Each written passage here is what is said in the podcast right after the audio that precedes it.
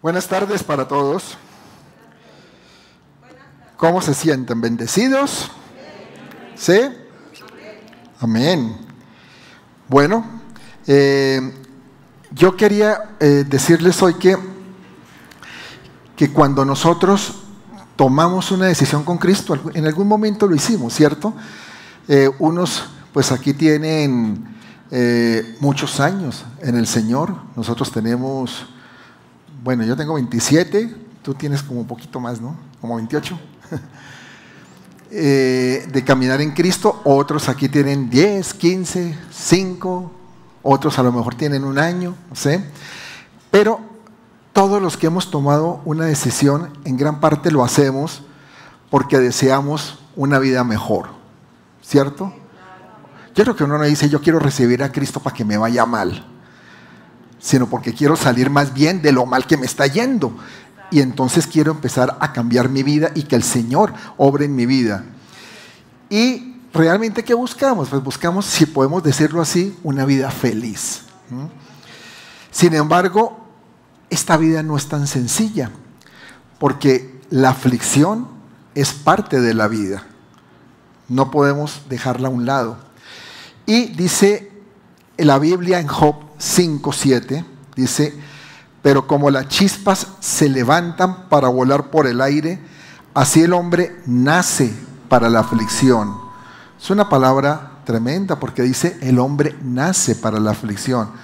Y podríamos decir, oiga, pero entonces eh, es, es, una, o sea, la vida es eso, es pura aflicción, porque si nace para la aflicción, no. Lo que quiere decir aquí la palabra es que es parte de la vida, que no la podemos desechar.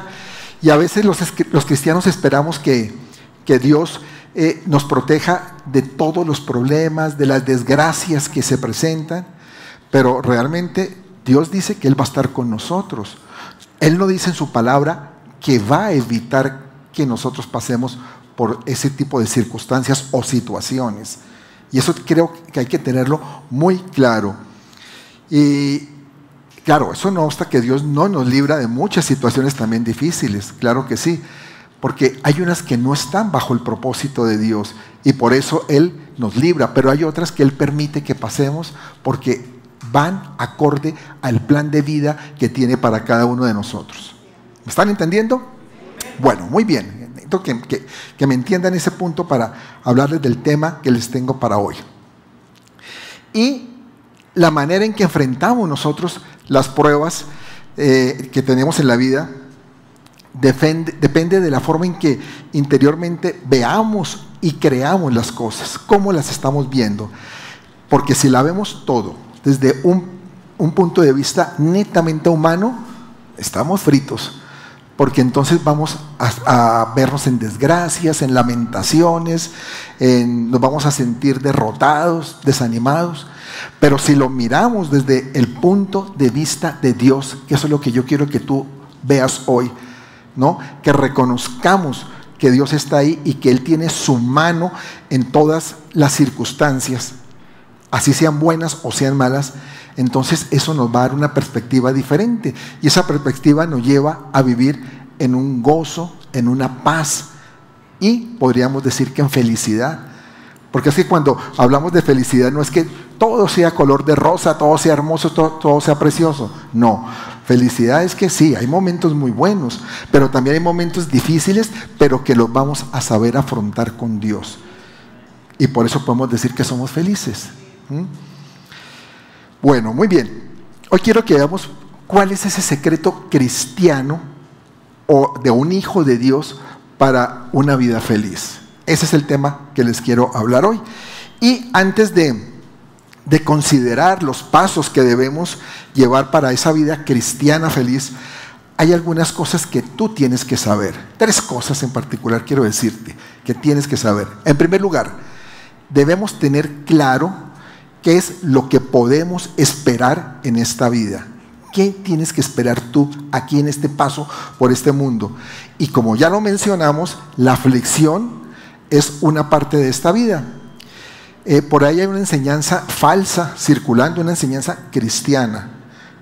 lamentablemente yo sé que hay gente que predica eso, nosotros en esta iglesia siempre queremos hablar la verdad, lo que dice la palabra, porque es que qué bonito que todo me lo diga en color de rosa, todo eh, es bendición, todo es prosperidad, pero la vida lo sabemos que no es así.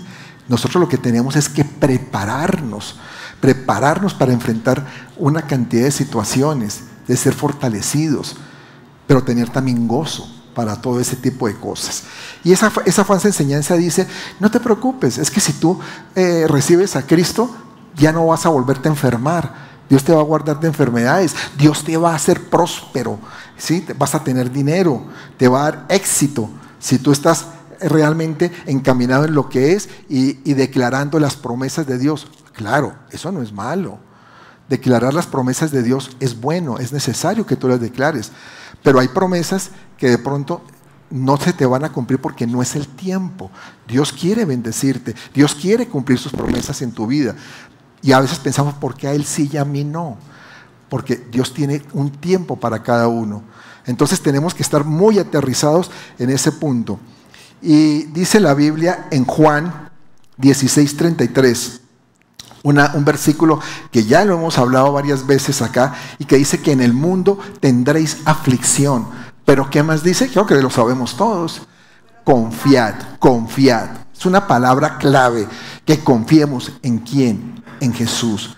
¿Por qué? Porque Él ya venció al mundo. Él lo venció cuando logró derrotar al maligno en esa cruz, cuando logró a través de esa cruz darnos libertad, darnos una vida para la eternidad a través del perdón de nuestros pecados. Entonces Él ya venció. Es decir, nosotros andamos con el que ya venció, con el más que vencedor. Entonces tenemos que preocuparnos. Wow, démosle un aplauso al Señor entonces.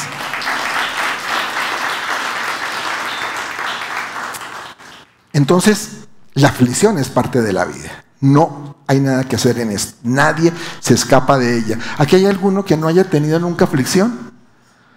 Porque si hay alguno, lo invito a que predique hoy y nos diga cuál es el secreto.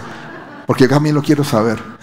No, ¿verdad que no? Porque entonces estaríamos yendo en contra de la misma palabra, de lo que acabamos de leer. En el mundo tendréis aflicción. Y eh, es un hecho. Los cristianos también tenemos que esperar pruebas y sufrimientos, pero la forma de llevarlos es diferente. La Biblia dice en 2 Timoteo 3:12, 2 Timoteo 3:12, y también todos los que quieren vivir piadosamente en Cristo Jesús padecerán persecución. De esto ya hemos hablado en otras oportunidades, de que todos somos perseguidos. No solo fue Jesús, todos vamos a padecer persecución, es parte de esa aflicción. Eh, empezando por nuestra propia familia. Nuestra propia familia, cuando, cuando recibimos al Señor, hace persecución. No es porque, uy, no, vamos a, encerrarlo y no queremos que vuelva a salir, lo vamos a hacer sufrir. No, pero sí empieza la crítica, el cuestionamiento. ¿Y ahora qué fue lo que pasó? ¿Se enloqueció? ¿Dónde está la, la religión que nos enseñaron los abuelos, los tatarabuelos? Pues la verdad es que tú conociste la verdad. Y la verdad te lleva a que esa persecución se dé en tu vida y tu misma familia empieza a cuestionarte hasta que a ellos les cae la verdad también, ¿no? Pero eso es una realidad. Y también nos dice Hechos 14, 22, es necesario que a través de muchas tribulaciones entremos en el reino de Dios. Ah, pero entonces para entrar al reino de Dios no es que pasemos en un, en un yate o un crucero del amor y ahí sí entramos en el reino de, la Dios, de Dios. No, dice la palabra que hay que atravesar por tribulaciones. Por eso es que yo les digo a muchos, y lo he dicho acá, que la mayoría de personas recibimos a Cristo por trituración. Por trituración, que no debería ser el ideal. El ideal debería ser yo quiero recibir a Cristo porque me cayó una revelación y tengo la, eh, ahora la verdad de que Cristo es el Señor y me quedó claro y voy a recibirlo. Eh, realmente es mínima la persona que va por ahí. la persona normalmente recibimos, y me incluyo yo, porque a mí me pasó, a Cristo después de estar triturados, después de estar pasando por momentos bien difíciles. Yo tuve que pasar por momentos muy difíciles, lo he compartido aquí, cuando, cuando tuvimos eh, una vida en los Estados Unidos, vivimos en Miami casi tres años, y fueron momentos muy duros, pero fueron momentos que Dios utilizó para que nosotros conociéramos de Él y para que hoy estuviéramos aquí predicándoles esta palabra. Amén. Entonces, es claro, mm, el reino de Dios entramos también a través de tribulaciones. Y ustedes me dirán, oiga pastor, eso que está hablando no son buenas noticias. Eso como que a mí no me gusta mucho, esto estoy diciendo esas cosas. Entonces, ¿cuál es el aliciente de ser cristiano? Yo mejor, ábrame la puerta que me voy. Que allá como que encuentro más alicientes. Bueno, si es lo que tú crees, pero no va a ser así. Y no, tranquilos, que ahorita vienen las buenas noticias. Ustedes saben que yo cuando les doy noticias así como regular zonas o malosas, después les traigo la buena, que remata eso. Yo nunca termino, concluyo eh, la prédica con una mala noticia, ¿cierto? Y es que no debe ser así, porque para Dios siempre el fin es bueno el fin que esperamos es el que nosotros vamos a obtener por la ayuda de Dios y por su favor. Y vamos, ese es un primer punto, entonces, tenemos que ser conscientes, el primer punto dice que tenemos que ser conscientes de, el futuro que tenemos, de en qué estamos. Pero también hay un segundo punto que es necesario conocer, y es que debemos saber que Dios nos ama. ¿Cuántos creen aquí que Dios les ama? Amén, qué bueno, casi todos. Entonces, si Él nos ama, Él desea lo mejor para nosotros. Porque yo no creo que alguien que ame a otro desee el mal, ¿verdad? Si tú amas a tus hijos, tú no vas a desear que a tus hijos les vaya mal. O si tú amas a tu esposa, eh, tú no vas a desear que le vaya mal a tu esposa. Si tú amas a tu suegra, ah, bueno, sí, eso sí no sé. Pero, pero, no, también, también, también vamos a desearle el bien que viva mi suegra, como dice, pero que viva bien lejos, ¿no? Pero entonces, cuando uno ama, siempre desea el bien, y, ese es el caso de Dios. Dios desea lo mejor para tu vida. ¿Por qué no lo dices? Dios desea lo mejor para mi vida, porque Él me ama. Y Dios nos ama, dice la Biblia que Dios nos ama tanto como su propio Hijo. ¿Y por qué nos ama tanto? ¿Por qué nos ama tanto Dios? Dios desea, porque Él desea todo lo mejor para nosotros. Siempre busca nuestro mayor bien. Siempre. Dios siempre quiere que nosotros estemos bien. ¿Mm? Y entonces, ¿por qué pasan cosas que pasan? Bueno, porque son parte del proceso de esa famosa universidad de la vida que aprendimos la semana pasada, ¿se acuerdan? El pastor Aníbal nos compartió, cosas que uno dice, bueno, si no aprueba la materia, a veces que una materia que es dura, que es la, la materia, por ejemplo, de tolerancia, pues que lo siento, tienes que repetirla. Y esa tolerancia a veces trae eh, dolor y sufrimiento, pero tienes que repetirla hasta que la apruebes. Pero eso no quiere decir que Dios no, no quiera lo mejor para ti. Y David, el rey David, pensó en lo mucho que Dios lo amaba. Cuando él exclamó en el Salmo 139, 17 lo siguiente. Él dijo, cuán preciosos me son, oh Dios, tus pensamientos, cuán grande es la suma de ellos. Lo significa que, que los pensamientos de Dios para ti, para nosotros, son maravillosos, son pensamientos de bien. Y yo me pregunto si todo ser humano debe pasar por momentos difíciles y sufrimientos, ¿no es mejor entonces pasarlos con Dios? Con Dios que tiene pensamientos maravillosos para tu vida. Porque si no estás con Cristo en tu vida, eso no te excluye de pasar sufrimientos. Y a lo mejor, no a lo mejor, yo creo que son peores toda la vida. ¿Por qué? Porque el hecho de no tener a Dios es estar como sin esa cobertura, sin esa esperanza, sin esa certeza de que puedes salir adelante. Y por eso mucha gente termina tan mal, termina suicidándose, muriendo, porque como no tienen una, un aliciente piensan que todo se acabó. ¿Cuánta gente no llega y dice, ya no aguanto más, mi vida es un desastre, yo solo quiero morir, esto ya se acabó, no hay nada que hacer? Mientras que el que está con Dios dice, sí, esto no está fácil, pero yo sé quién está conmigo, quién es el que me sostiene y quién es el que me va a sacar adelante. Amén. Y un tercer punto que tenemos que considerar es la meta que Dios tiene para nosotros en esta vida. Y para comprender lo que, lo que Dios está haciendo con nosotros, debemos saber cuál es su propósito. ¿Qué propósito tiene Dios para ti? Tú tienes que conocerlo, tú tienes que saber cuál es el propósito de por qué estás aquí en este mundo.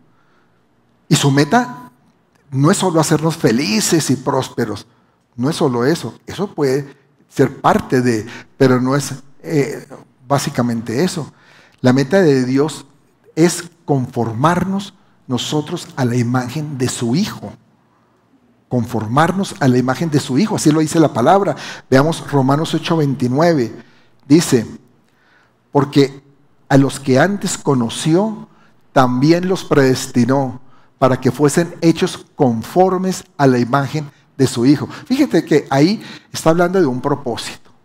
Dice, los predestinó para ese par indica que hay un propósito, que fuesen hechos conforme a la imagen de su Hijo, para, el que sea, para que Él sea el primogénito entre muchos hermanos.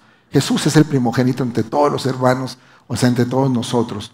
Pero tenemos que ser hechos conforme a su imagen. Y cómo nos va conformando o haciendo semejantes Dios a la imagen de su Hijo. Porque cuando habla la Biblia de conformarnos a la imagen, es hacernos semejantes a Él. ¿Saben cómo lo hace? A través de nuestras circunstancias, a través de las pruebas que vivimos. Volvemos a lo mismo, a través de esa universidad de Dios, porque todo esto involucra pruebas, aflicciones, sufrimiento. Por lo tanto, nosotros tenemos que contar con esas cosas, parte necesarias del trato de Dios para hacernos semejantes a Cristo. Pero tengan la seguridad que el producto final es muy bueno. Que ese producto es mucho mejor que el que empezó. Cuando empieza ese proceso en tu vida, cuando conoces al Señor, tú empiezas con tantas cosas que traes del mundo, tanta basura acumulada de la vida, tanto engaño que puedes traer, tanto pecado, y aquí nos podemos enumerar una cantidad de cosas. Pero el proceso final, después de todo ese, eh, ese trabajo que Dios hace contigo, es un, es un trabajo muy bueno, muy bueno. Porque yo sé que los que están aquí y que han pasado por ese proceso a través de los años, saben que hoy son mejores personas que lo que eran antes, que cuando conocieron a Jesús, o no, o me equivoco. Alguien puede decir, ¿saben qué, pastor? Yo no creo eso. Yo creo que yo soy peor persona. Cuando conocí a Cristo era tal, tal, tal, tal, tal. Y ahora yo soy peor que todo eso. ¿Cierto que no? Porque si es así, es porque la palabra no te ha entrado para nada. O no recibiste a Cristo en tu vida, la verdad. No lo dejaste obrar. De otra manera no habría explicación. Pero sí somos mejores personas. Entonces, a fin de cuentas, Fíjate lo que tuvo que pasar Jesús en este mundo. No fue nada fácil. Pero ¿para qué lo pasó? Para un propósito, para cumplir un propósito. Y ese propósito te involucra a ti. Porque no estuvieras aquí sentado escuchando esto si no fuera por el sufrimiento que pasó Jesús allá cuando, cuando estuvo en esta tierra y cuando tuvo que ir a una cruz, padecer, sufrir, ser humillado, ¿no? Pasó todas esas pruebas para que tú tuvieras una vida distinta. Entonces nosotros, si somos conformes a su imagen semejante, pues tenemos que pasar otras pruebas. No es que te vayan a crucificar, o no es que te vayan a azotar con un látigo, como lo azotaron al Señor, pero sí hay pruebas, sí hay pruebas que tenemos que pasar. Ahora, ya, teniendo estas tres consideraciones, Vamos a ver ahora esos pasos que debemos tener para disfrutar una vida, una vida, eh, una vida en Cristo, una vida que podamos, como lo dije al principio, llamar una vida feliz en un momento dado.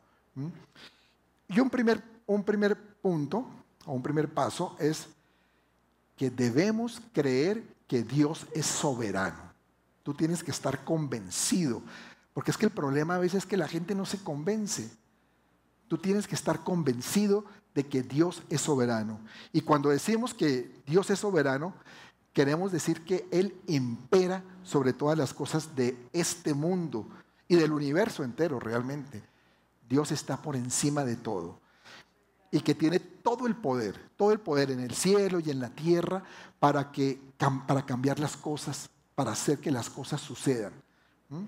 Porque no existe nada que pueda estorbar los planes de Dios. Que a uno mismo a veces le impida el plan de Dios, sí, uno a veces lo impide para la vida de uno. Eso es cierto, pero eso no quiere decir que Dios sea incapaz o que Dios no pueda. Nada puede interponerse en, el plan de Dios. La Biblia dice en Daniel 4:35, si me acompañan ahí, Daniel 4:35. Bueno, aquí está completo. Bueno, todos los habitantes de la tierra son considerados como nada y Él hace según su voluntad en el ejército del cielo y en los habitantes de la tierra. Y no hay quien detenga su mano y le diga, ¿qué haces? Alguien puede llegar y decirle a Dios, oiga Señor, ¿qué haces? ¿Por qué haces esas cosas tan raras? ¿Cierto que no? Nadie puede decirle, ah, pues que lo pensemos. Porque sí, muchas veces han pensado, oiga, pero ¿por qué Dios hace esto? Porque esto no tiene mucho sentido. Pero que uno cuestione a Dios, sobre todo cuando ya conocemos de Cristo, es, casi imposible. Uno no entra a cuestionarlo. No lo podemos eh, hacer. Y Él es soberano para hacer lo que quiera. Cuando nosotros entendemos esto, es un buen paso inicial el que damos. Por eso tú tienes que entenderlo y no empezar a cuestionar a Dios, como hacen muchos. Ay, Señor, pero ¿por qué? ¿Por qué me tuvo que pasar esto? ¿Por qué tal otra cosa? No, simplemente Él es soberano, es soberano. Por otra parte, tú debes entender que todas las cosas le sirven a Dios para realizar sus propósitos. Todo, todo le sirve. Porque tendemos a veces a pensar que solo Dios utiliza a las personas y ya, con eso ya, ya se le está sirviendo a Dios. Y, o que solo las cosas buenas incluso. Eso es el otro pensamiento que a veces tenemos. Ah, si esto es bueno, entonces esto sí sirve a Dios. Pero si esto es malo, no. Eso es un pensamiento un poco equivocado. La palabra de Dios nos dice que todas las cosas, sean buenas o sean malas, son para servir a Dios y para que se haga la voluntad de Dios. David también escribió en el Salmo 119, me acompañan ahí, Salmo 119, versos 89 a 91. Dice, para siempre, oh Jehová, permanece tu palabra en los cielos. ¿Para cuánto? ¿Para cuánto tiempo? Para siempre. De generación en generación es tu fidelidad. Tú afirmaste la tierra y subsiste. Por tu ordenador subsisten todas las cosas hasta hoy, pues todas ellas que te sirven. Todo le sirve a Dios. Todo, todo. Y fíjense que David se dio cuenta de esa gran verdad. Él lo, agarró, lo pescó y dijo, ves que todo, todo está hecho para la gloria de Dios, todo le sirve. Y por lo tanto, hay que hacer su voluntad. Tenemos que hacer su voluntad porque si todas las cosas le sirven es porque hacen su voluntad. Y no solo aplica en, las cosas de la naturaleza, porque a veces pensamos, sí, claro, eh, los vientos como le obedecieron a Jesús, los mares, ¿no? Eso le sirve a Dios. No, todo, los hombres también, las naciones, los reyes. Y a veces pensamos, pero ¿por qué le tocó a esta nación un dictador tan terrible, tan maligno? Tengan la seguridad que siempre va a haber un propósito para Dios en medio de todo esto. Y hay veces que ese propósito también es enseñanzas para un pueblo, para que un pueblo comprenda, porque a veces los pueblos también son testarudos y creen que siempre van a estar en la abundancia porque no la, y no la saben valorar. No la valoran y Dios permite que esas cosas pasen. Ahora, Satanás inclusive eh, y sus demonios son usados por Dios para su servicio. ¿Sabías? ¿Sí? Uy, pastor, ¿qué diciendo? Esto no es una herejía. El diablo, no, no, no, el diablo no puede estar sirviéndole al Señor. Ah, si Dios quiere, sí. Uh, Dios lo, lo, utiliza. Yo digo que a veces es un tonto útil, ¿no? Que Dios utiliza. Y Satanás, ¿saben que ustedes que Satanás fue el que, el que maquinó la muerte de Jesús en la cruz? Era el que tenía todo, todo armadito ahí. Y es que va a ver, cuando ya lo tengamos allá crucificado, hasta ahí llegó victoria completa, ¿no? Y eso Dios tenía un propósito muy grande con la muerte del Señor. También Satanás fue el que puso en el corazón de Judas traicionar a Jesús. Satanás instigó a las multitudes en el, ahí cuando empezaban a decir, crucifíquenlo, ¿no? Que, lo, que muera Jesús, que sea él el que muera. Eso fue Satanás el que estaba haciendo eso, instigando para que muriera Jesús. O sea, él estaba detrás de todo ese plan. Pero ese mismo Satanás y su gente, sin saberlo, fueron usados como Dios, por Dios, los usó como siervos para efectuar su plan perfecto de salvación para todos nosotros. Ahora no vayas a decir, ay, gracias Satanás por ayudarnos, porque por, por ti soy salvo. No, no, no, no, no. El propósito de él era maldad, era perversión, era destrucción, pero le salió todo al revés, porque el plan de Dios era muy diferente. Dios vuelve positivo lo negativo. Los que alcanzaron a ver con el pastor Aníbal, el valor absoluto, ¿se acuerdan? Que vimos lo del valor absoluto, que entre dos barras menos 100 es igual a 100. Se vuelve positivo y eso es lo que hace Dios lo negativo lo vuelve positivo. Número dos, segundo paso, debemos creer que Dios es bueno. Ya, ya dijimos que es soberano, ¿no? Ahora vamos a creer que Dios es bueno. Cuando nos llegan pruebas, dificultades, Satanás es experto en mandarte pensamientos a tu mente. Y él te sugiere cosas y te dice, ah, ¿De verdad que Dios te ama? ¿Dios te ama tanto? Entonces, si Él es, si él es bueno, ¿cómo puede permitir que a alguien que ama le suceda lo que te está sucediendo a ti? ¿O no? ¿No han escuchado eso? O mejor, ¿no lo has dicho de pronto alguna vez en tu vida? ¿Mm? Porque son pensamientos que ponen en tu mente.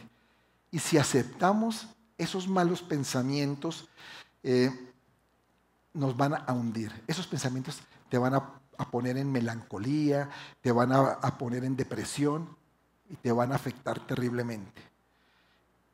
Y hay un remedio para los malos pensamientos, aparentemente muy simple, pero este es el remedio. Los malos pensamientos se combaten con buenos pensamientos. No es más. Deja de pensar lo malo. Pero es que a veces es tan difícil. Y ah, es que es malo. Y es que me va a pasar lo peor. Es que yo estoy terrible. Es que esta situación no me va a cambiar. No, empieza a pensar lo bueno. Dice la palabra de Dios que pensad en todo lo bueno. ¿Y qué es lo bueno? Los pensamientos de Dios. Si te están viniendo pensamientos negativos a tu mente, tú tienes que empezar a decir, ah, no, pero Dios me ha prometido otras cosas. Dios me ha dicho que está conmigo, que no me dejará, ni me desamparará hasta el último día de mis días, que voy a estar seguro de que la victoria la tengo en Cristo Jesús que nada me va a poder afectar, que el enemigo está derrotado, que yo soy más que vencedor en Cristo Jesús. Y empiezas a confesar buenos pensamientos y se te van esos malos pensamientos. Ah, ahí te di el secretico. Entonces empieza a practicarlo en tu vida. La palabra dice que Dios es bueno y debes tener siempre en mente eso. El Salmo 106 dice, alabad a Jehová porque Él es que Él es bueno y para siempre es su misericordia. Ah, es que yo pensaba que la misericordia de Dios era para hoy, pero mañana quién sabe si la tenga. No, para siempre, siempre. Tú siempre puedes apelar a la misericordia de Dios, porque Él es bueno. Y conocemos que hay circunstancias muy difíciles que viven a veces las personas. Eh, a mí siempre me, me, ha conmovido el caso de este australiano, Nick Bujicic. ¿Saben cuál es? Nick es el famoso eh, persona, ha salido mucho en televisión, que nació sin brazos y sin piernas, ¿se acuerdan? Y me, y me, me asombra lo que este hombre hace en medio de semejante dificultad con la que nació. Es un hombre que viaja por el mundo dando conferencias, es cristiano, comparte del Evangelio de Cristo y ayuda a mucha gente a superar las dificultades que, ellos tienen. tienen. Él tiene inclusive una organización para, para personas con discapacidades físicas, para ayudarlos a ellos. Y Nick aprendió que todos tenemos, tarde que temprano, que ver que hay un desafío, que tenemos desafíos en la vida que enfrentar, todos. Y de pronto no es como los de él, ¿no? Que, tuvimos problemas de, no tener manos o tener piernas.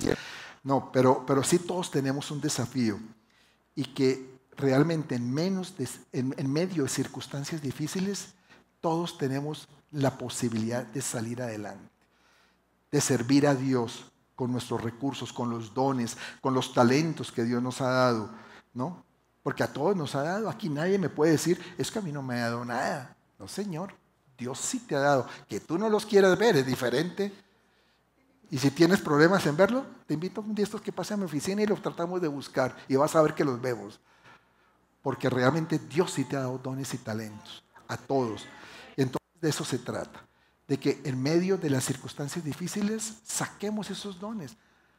Ah, que no tengo capacidad para esto, como el caso de este hombre, no tiene capacidad para escribir, no tiene capacidad para caminar, pero tiene capacidad para llevar un mensaje poderoso a los corazones de las personas necesitadas. Amén.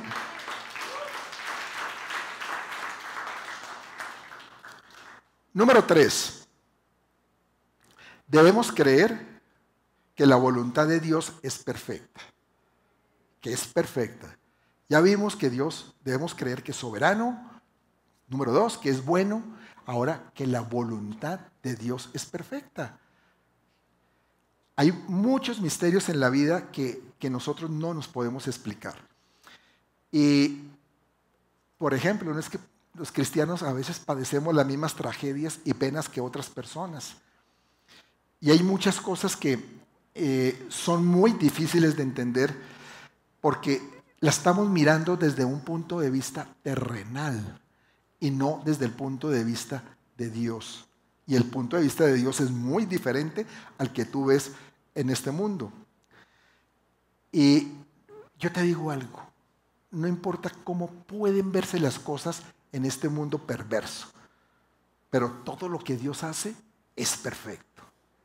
Todo lo que Dios hace es perfecto, porque Él no se equivoca. Dios no se equivoca.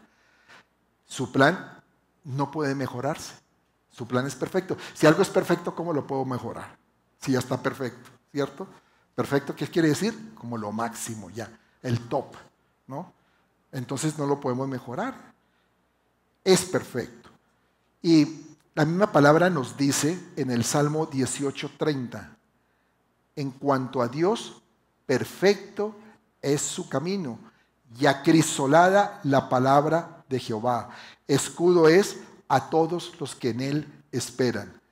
Aquí cuando dice acrisolada significa perfecta. O sea, su palabra no tiene defectos.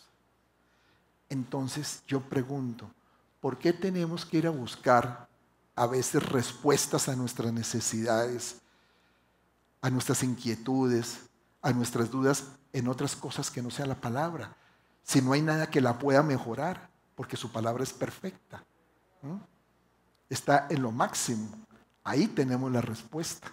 Ahí está la voluntad de Dios.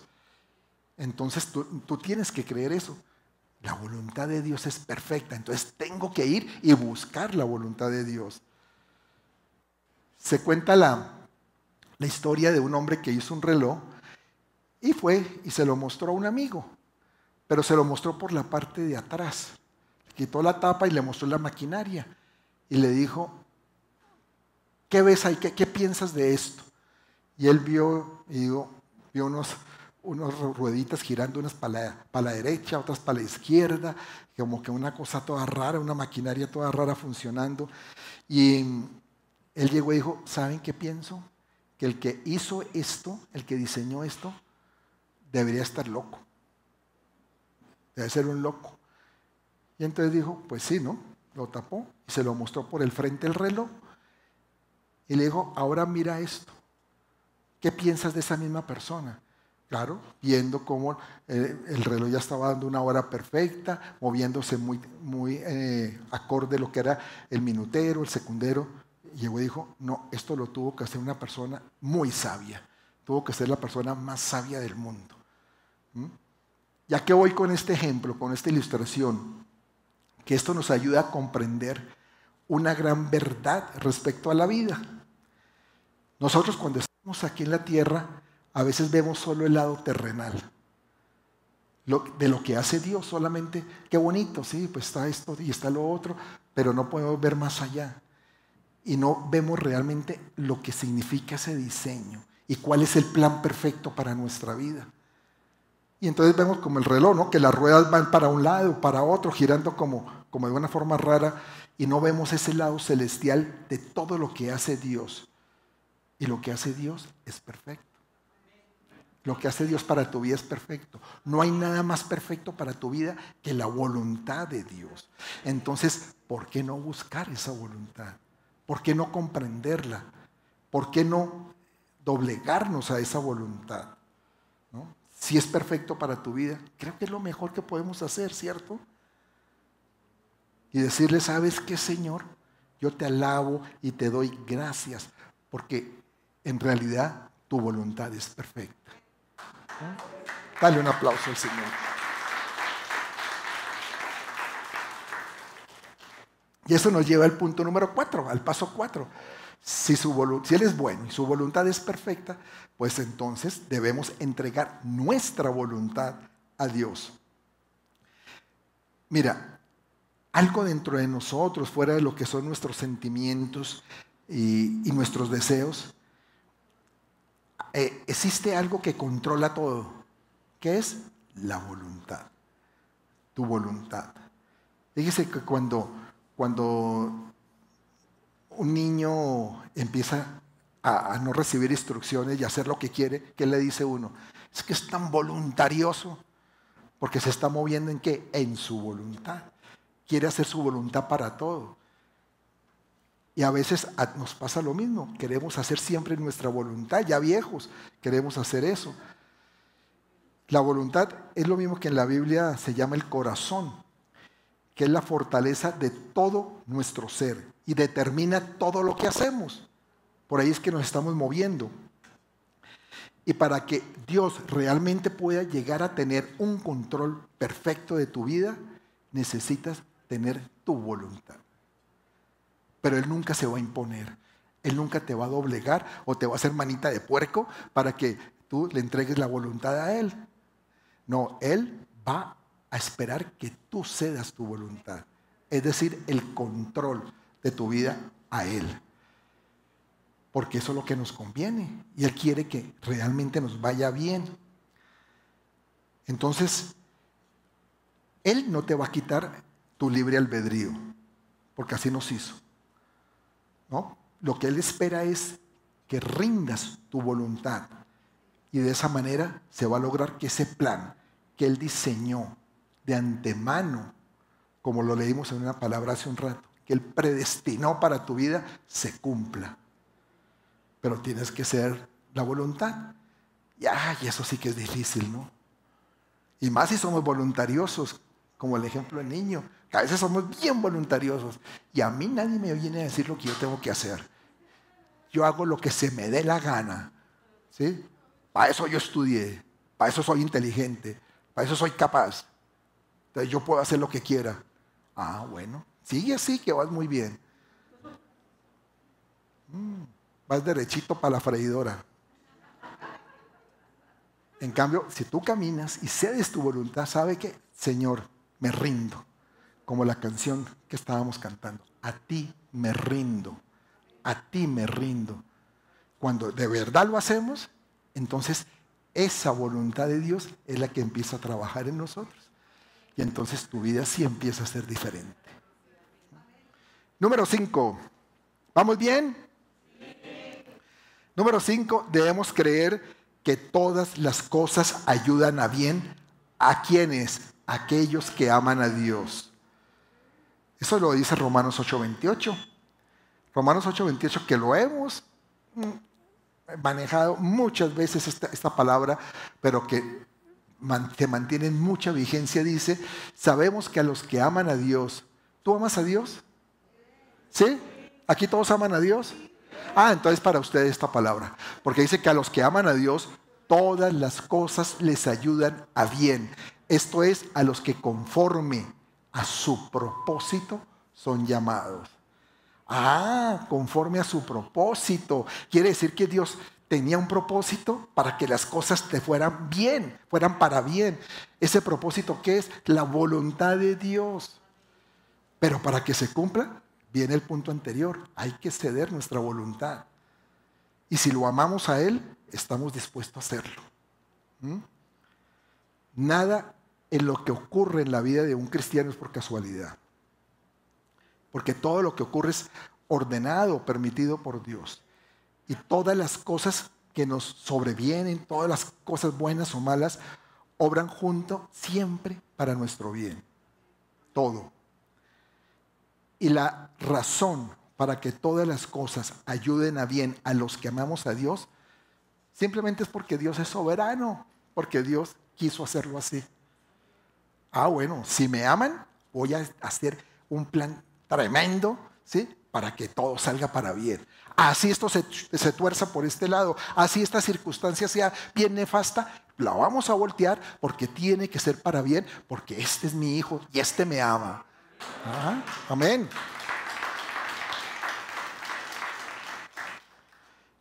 Debemos entender que todas las cosas son para servirle a Dios. Y Él hace, también esas cosas las hace para que sirvan a sus hijos para los que le aman. Y a veces no las vemos. Yo sé que a veces nos cuesta trabajo verlas, pero ¿sabes qué? Si no las ves todavía, por lo menos que lo sepas. Porque ya empezando a saberlo, vas a ver en el tiempo que sí van a ser para bien. ¿Mm? Y porque si lo sabes, tú no vas a estar confesando lo contrario. Porque si sabe que eso va a ser para bien, dice, Señor, yo no lo entiendo, pero sé que va a ser para bien. Me está pasando esta tragedia, no sé por qué, pero yo sé que va a ser para bien. Porque así tú lo dices en tu palabra. Pero si empiezas a decir, ¿por qué? ¿Para qué? ¿Por qué tuve que pasar por esta circunstancia? Señor, ¿será que tú sí me amas? ¿Dónde estabas tú cuando me pasó esto? Ah, pues ten la seguridad que muy difícil vas a ver que sea para bien. Pero cuando tú lo sabes, es diferente. Y tu mente cambia, tu perspectiva es distinta. Número 6. Debemos recibir todo de la mano de Dios. Todo de la mano de Dios. Porque para un hijo que confía en Él, todo proviene de la mano de su padre. Tú no puedes decir, es que esto sí me lo dio Dios y esto no. Esto me lo dio mi abuelita que tenía una herencia por allá guardadita y me la dio. No, tú tienes que entender que todo es un propósito de Dios. Tienes que tener eso en mente. Todo viene de tu Padre. No importa el medio por el cual te llegue. La, Biblia dice algo, dice que, que nada puede tocar a un hijo de Dios a menos que Dios lo desee o lo permita. Dios a veces permite cosas para nuestro bien. Y si Él lo desea lo permite, le hace porque sabe que finalmente será una bendición para este hijo y todo lo que Él permite que nos suceda será para bien a la hora que nos alcance. Lo que pasa es que a veces nos cuesta trabajo, como les digo, ver las cosas en un momento determinado o en el tiempo correcto. A veces no nos sale algo porque no era el tiempo. Porque si nos, nos, saliera algo en el tiempo, por ejemplo una bendición financiera, de pronto en el tiempo correcto, incorrecto, de pronto utilizaría ese dinero equivocadamente y no lo haría bajo una oportunidad que Dios tiene prevista. y de pronto nos llegue el dinero en el momento oportuno porque hay una oportunidad también dada para que tú, no sé, hagas una inversión, cualquier cosa, y seas prosperado en eso. Quiero que me entiendas cómo es que funciona Dios en ese sentido. Pero nosotros como todo lo vemos a través de las circunstancias, a veces nos limitamos a ver lo que la maquinaria del reloj tiene como algo raro, ¿no? Entonces decimos, yo no puedo entender por qué me pasa esto. ¿Qué puede ser esto para bien? ¿En dónde puede estar esto bueno? ¿Mm? Pero cuando tú ya lo ves con los ojos de Dios, con esa perspectiva celestial, es diferente, es distinto. Te lo aseguro que es distinto. Mira el caso de, de José. José es un buen ejemplo en todo esto, aunque en la Biblia hay, varios casos. Pero, ¿cómo José podía ver que fuera para bien que unos hermanos bien, ¿cómo lo diríamos aquí? Bien canijos, ¿no? Bien canijos llegaran y dijeran, nos tiene hasta aquí este. ¿Sabe qué? Hagamos algo con él uno dijo, no, pues mejor que lo matemos. Y no, pero pues, ¿cómo vamos a matarlo? En todo caso es nuestro hermano. Ah, no, pues entonces vamos y lo vendemos. Y lo vendieron. Terrible, ¿no? Que a uno, le, que a uno de ustedes le hubiera pasado eso. Que algún hermano le hubiera dicho, ¿sabe qué? Me caes gordo, te vamos a vender. ¿Y a quién? Ah, no, a alguien que compra esclavos. Vas a ser un esclavo. Porque eso fue lo que le pasó a, a José, ¿cierto? Ahora, ¿qué podemos decir? ¿Dios lo permitió o no lo permitió? Claro, Dios permitió que esto sucediera. Dios dijo, adelante, porque esto va perfecto en mi plan. Esto está encajando para lo que yo quiero. Ahora, ¿José podía entenderlo? Pues, por supuesto que no. Él iba a decir, oh, Dios, pero ¿por qué tuve que estar en esto? Y esos sueños, y esos sueños que tú estabas poniendo en mí, esos sueños de grandeza, ¿se van a cumplir yo siendo un esclavo? ¿Puedo llegar a, tener todo lo que tú has dicho o que me has mostrado en sueños? Entonces simplemente eran sueños por ahí, pesadillas, porque no eran realidad. ¿Y qué pasó? Le permitió pasar todo ese, ese proceso en su vida. Lo llevó a Egipto, lo puso, eh, primero estuvo como de buenas porque estuvo con, con Potifar y le sirvió a, a este Potifar, pero tuvo una desgracia, ya lo sabemos, con la mujer de Potifar y téngale para la cárcel. Ahora sí que menos puedo ver yo que esto sea bueno. Primero me van a vender como esclavo y ahora en una cárcel. Señor, ¿de qué se trata esto? Yo creo que todo esto pudo pasar por la cabeza de José. ¿Y qué sucedió? El Señor de ahí lo llevó a, la, a ser un hombre supremamente importante en todo el reino egipcio, a ser el segundo hombre después de Faraón, ¿no? Dios le permitió pasar todo eso porque era su voluntad para él y se transformó en la bendición más grande para toda su vida. Así él no lo haya podido ver en un momento determinado. ¿Cuántas veces tú no has podido ver cosas que te han pasado? Situaciones que has vivido. Y no has podido ver que de pronto Dios va a hacer algo grande de eso. Eso es lo que tú tienes que mirar. Ver siempre la perspectiva de Dios, no la tuya o, la que el mundo te, refleja, sino ver qué, qué Dios está haciendo, a dónde te quiere llevar. Como José, José a su tiempo vio la bendición de Dios en todo esto. Es más, le dijo a sus hermanos algo que está en Génesis 50-20. Eh, dice Génesis 50-20, vosotros pensasteis mal contra mí. Claro, José sabía que los hermanos querían acabarlo. Mas Dios, fíjese, lo encaminó a bien para hacer lo que vemos hoy, para mantener en vida a mucho pueblo. Dios lo usó con un propósito grande e incluso para bendecir a sus mismos hermanos que lo habían vendido como esclavo. Amén. Ese es nuestro Dios. Ese es el que le servimos. Número 7. Y ya casi vamos concluyendo. Número 7. Este 7 lo estuvimos viendo también la semana pasada, pero qué bueno recordarlo. Porque a veces, ¿cómo nos cuesta El número 7 dice, debemos ser agradecidos. ¿Debemos ser qué? Agradecidos. ¿Por qué? Porque la gratitud glorifica a Dios, desplaza o reemplaza las palabras que son destructivas y la queja.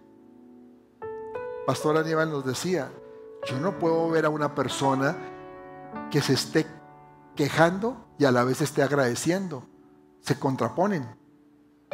O sí, o tú puedes decir, ¡ay Señor! Es que este, esta situación me tiene desesperado. Gracias Señor por esa situación.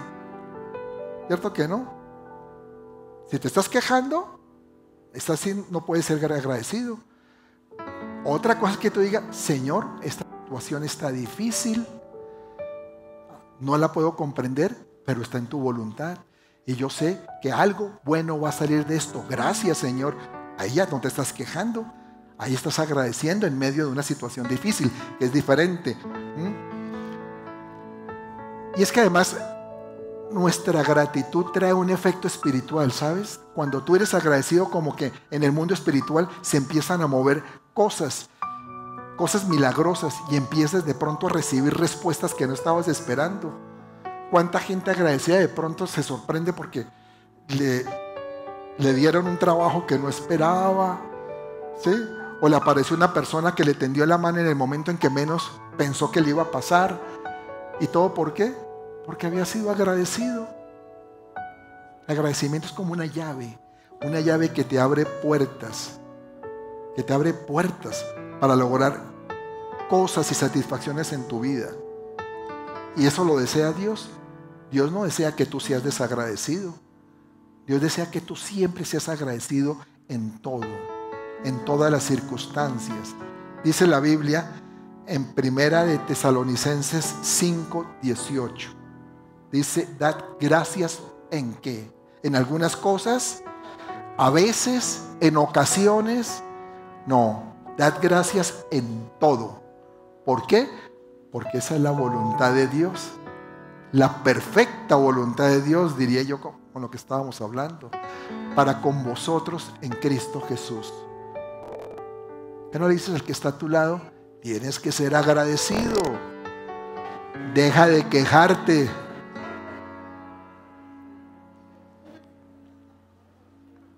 Nosotros tenemos que ser agradecidos con Dios.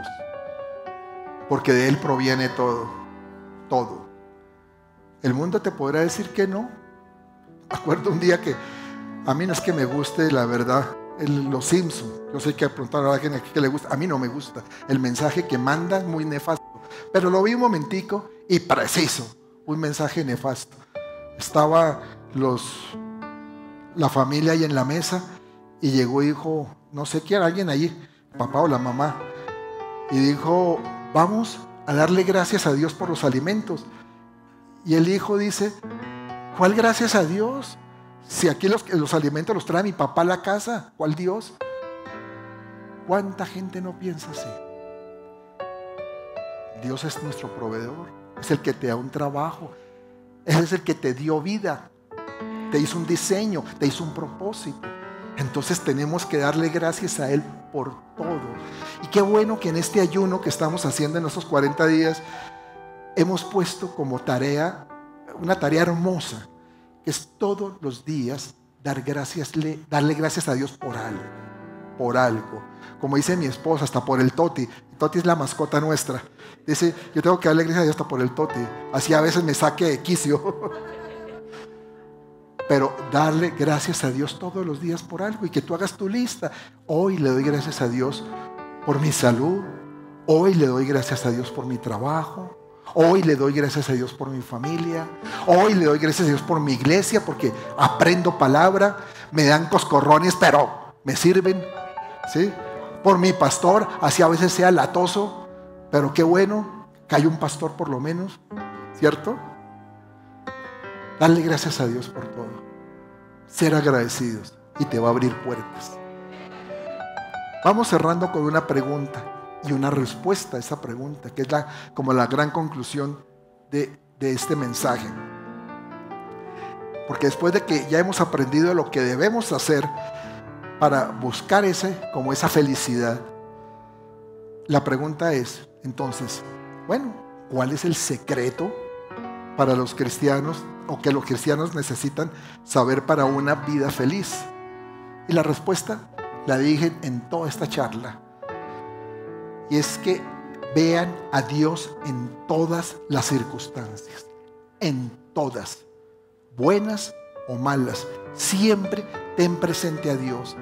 Búscalo ahí, porque Él está ahí. Búscalo. ¿Sabes qué? Caminar por fe significa mirar más allá de las circunstancias. Ver la mano de Dios en cada cosa obrando. Ver a través de esa circunstancia cómo obra la mano de Dios. Eso es caminar por fe. Y cuando uno tiene fe, no es fe en lo malo, ¿o no? Como que también se contradice. Decir, yo tengo fe que me voy a accidentar. ¿Cierto que no? Yo tengo fe que me voy a arruinar. Claro que no. Cuando vemos a Dios en las circunstancias, vamos a ver lo bueno que hay detrás de cada una de ellas. Eso es caminar por fe.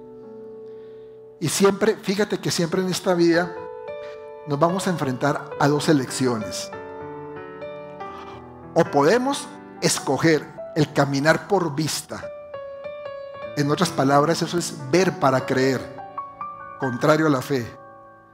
O podemos escoger caminar por fe.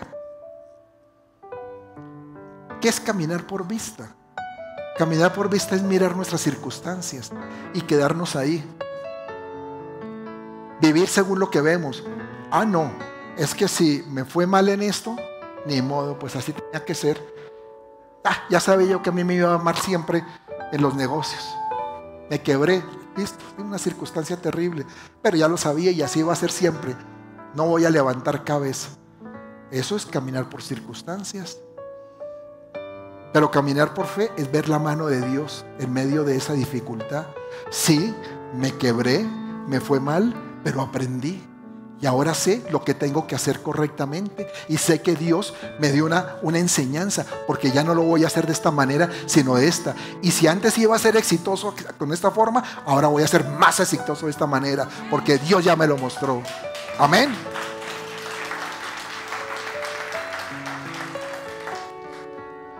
En cuanto a nosotros, los hijos de Dios, cuando escogemos andar por vista, es terrible porque te vas a quedar viendo nomás las circunstancias.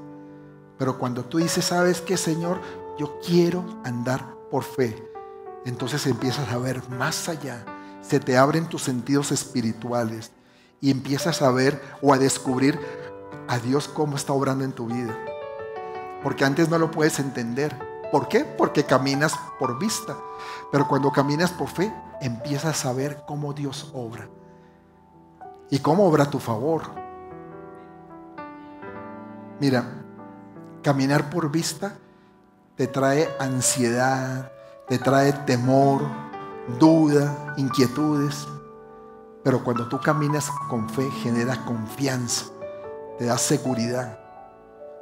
Porque es que la fe no es un sentimiento, ni tampoco es una, una emoción. Es una elección voluntaria de creer lo que Dios dice en su palabra. Es que tú decides creerle a Dios. Si tu palabra dice esto, pues voy a creerlo. Lo hemos hablado. las realidades no las podemos desconocer. La realidad no la muestran las circunstancias. Pero tú no te quedas en la realidad. La realidad te dice que tienes una enfermedad. Un diagnóstico médico te puede decir, tienes cáncer. Pero la verdad te dice, yo soy Dios. Y el que cree, todo le es posible. Y yo puedo hacer que ese cáncer se pudra, salga de tu cuerpo, porque lo dice la palabra. Y empiezas a caminar por fe. ¿No es mejor? Creo que es mejor negocio para nuestra vida caminar por fe. Pero tenemos que hacerlo. Tenemos que practicarlo todos los días. Cuando tú caminas por fe puedes creer que Dios está en cada, en cada circunstancia que te está pasando y por fe puedes creer que su voluntad es buena, es agradable y es perfecta. Y lo mejor es que no importa cómo aparenten ser las cosas. Porque pueden ser bien terrible el panorama y las noticias bien desalentadoras. Pero tu fe te fortalece en medio de esa situación. Por fe tú puedes creer que todas las cosas están para servirle a Dios. Ah, que está esto malo, que, esto, que, que viene una pandemia. Bueno, vamos a ver cómo le va a servir a Dios esta pandemia. Algo bueno va a salir de todo esto. También por fe tú le puedes agradecer a Dios por todo lo que suceda. Pero es que es muy difícil agradecerle a Dios si no tienes fe. ¿Cómo? Complicado, ¿no? Por fe tú puedes decir, yo sé que todas las cosas me ayudan para mi bien. Pero eso es por fe, por fe. Y el alma que se pone bajo la autoridad de Dios es un alma tranquila, ¿sabes? Un alma en paz. Vamos a ponernos de pie. Fíjese que en otro tiempo yo trataba de hacer las cosas mm, siempre de acuerdo a mi conocimiento, a lo que yo pensaba que tenía en mi mente. Yo estudié ingeniería industrial y yo no dentro de la ingeniería no es que memorice muchas cosas. La verdad no es una carrera para memorizar como, como puede ser la medicina o, el derecho. Es una, una, una carrera que te enseña a deducir, a ser deductivo, analizar y sacar respuestas de una deducción. Y entonces yo obraba muchas veces en mi pensamiento así. Y por eso me podía costar entender en un principio las cosas de Dios. Porque las cosas de Dios no son para deducir. No son para yo empezar a cuestionar y a sacarle la lógica. Sino simplemente para recibirlas y decir, es tu voluntad. No lo entiendo, pero es tu voluntad. Y si tu voluntad es buena, perfecta, agradable, como dice la palabra, pues eso es lo que voy a hacer, tu voluntad. Y así empecé a, cambiar muchas muchos paradigmas que tenía en mi vida y empecé a confiar más en Él, en el Señor. Y tengo que reconocerles que no ha sido fácil, porque no es fácil hacerlo, no es nada fácil, porque hay muchas luchas y mis luchas continúan. Yo sigo luchando.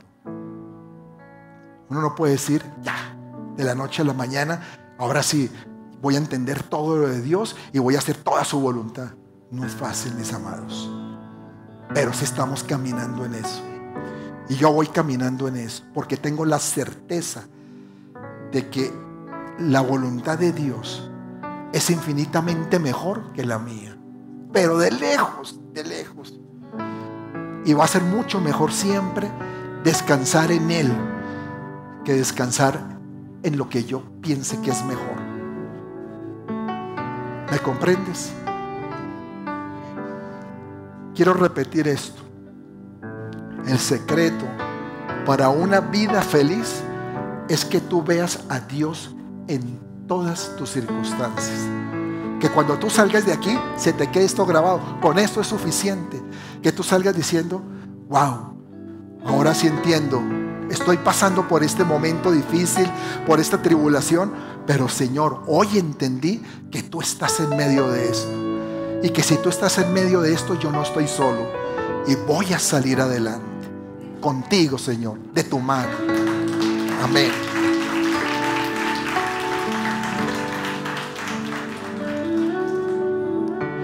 Quiero terminar eh, diciéndote algo para, para empezar a entender esto, para poderlo asimilar en nuestro corazón, necesitamos a alguien en nuestra vida, a Jesús. Recibir a Cristo en nuestro corazón, decirle, Señor, toma el control de mi vida. Tómalo porque yo ya no puedo más. Yo ya no resisto. Toma tú ese control entre mi corazón y cámbiame, Señor. Además que cuando uno recibe a Cristo trae un regalazo. Trae el Espíritu Santo para que more dentro de ti. Eso dice la Biblia. Empieza a morar dentro de ti. Y yo sé que aquí todos, la gran mayoría, ya hicimos esa esa elección, esa oración algún día decir, yo recibo a Cristo en mi vida. Pero si alguien no lo ha hecho, nunca lo ha hecho, hoy es tu oportunidad. Hoy que tú digas, yo quiero a ese Jesús tenerlo conmigo. Yo quiero someterme a esa voluntad para que realmente empiece a cambiar mi vida y encuentre ese propósito que Dios hizo para mí. Si tú nunca lo has hecho, no te dé pena y levántame la mano y yo quiero recibir a Cristo. Yo quiero que mi vida cambie. Gloria a Dios. Esta oración era para ti. Vamos a hacer esta oración y vas a repetir. Todos vamos a hacerla contigo. No estás solo y vamos a, cerrar nuestros ojos y a repetirla. Amado Padre, hoy he comprendido que tú estás detrás de cada situación. Que yo no he estado solo, porque tú has estado ahí. Pero lamentablemente yo no te he visto, porque estaba impedido para verte. Pero hoy comprendo, Señor, que tú siempre has tenido un propósito para mí, para mi vida. Yo quiero meterme en ese propósito y comprenderlo. Por eso, Señor, Hoy yo recibo a Jesús como el único Señor, como el único Salvador de mi vida, porque Él murió por mí en una cruz. Y yo quiero estar en esa cruz con Él, dejando atrás mi pecado y tener una vida distinta, una vida digna, una vida como tú la has preparado para mí. Gracias Señor por ese regalo precioso de tu salvación. En el nombre de Jesús. Amén. Amén. Dale un aplauso. Bien grande, Señor. Vamos cantando. La oscuridad brillas en majestad. En tus manos está el tiempo y la eternidad.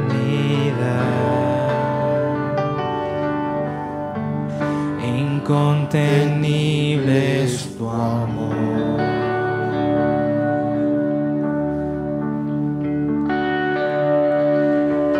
Tú eres quien nos salvó, quien nos resucitó y tú nos guiarás tu gracia y tu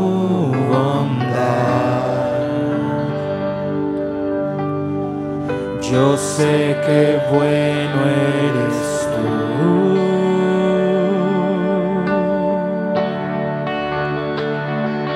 Fuerte más que la muerte es tu amor.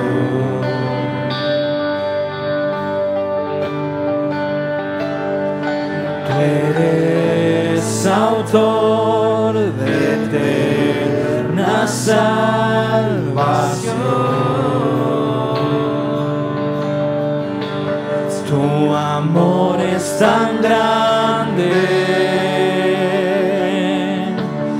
es fuego que consume.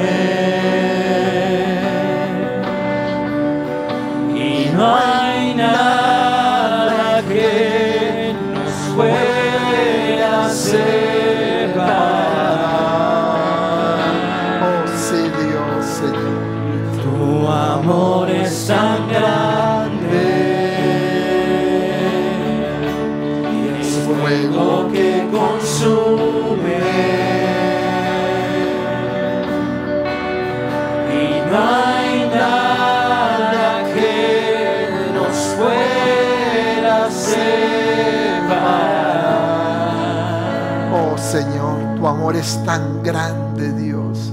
Consúmenos hoy, Señor. Consúmenos con ese amor, Padre. Llénanos, Señor. Necesitamos tanto de ti, Señor. Tanto de tu amor, porque tú nos has amado tanto y a veces no lo hemos podido comprender, Señor. Tu amor es tan inmenso que nos has dado también toda tu misericordia para protegernos para cobijarnos en ella, Señor. Gracias, Padre. Ayúdanos, Padre. Ayúdanos a enfocarnos en ti, en tu palabra, Señor. Llena nuestra mente hoy de todo aquello, Señor, que es verdadero, de todo aquello que es justo, Señor, de todo aquello que es puro, que es de buen nombre. Padre, queremos ser conformes a la imagen de tu Hijo Jesús, Señor. Y para esto sometemos nuestra voluntad a la tuya, Señor. Le ordenamos hoy a nuestra mente que cambie la manera de pensar y creamos que en tu amor y en el cumplimiento de tus promesas, Señor. Hoy nosotros, los que estamos aquí en esta casa, Señor, decidimos rendirnos a ti, Señor. Decidimos rendir nuestros pensamientos, pensamientos de derrota, pensamientos de, frustración, pensamientos nefastos por pensamientos de victoria, que son tus pensamientos, Señor. Y entendemos que muchas cosas que, no, que nos sucedan son usadas para tu propósito, Señor. Por eso hoy alineamos nuestra mente a la mente perfecta de Cristo.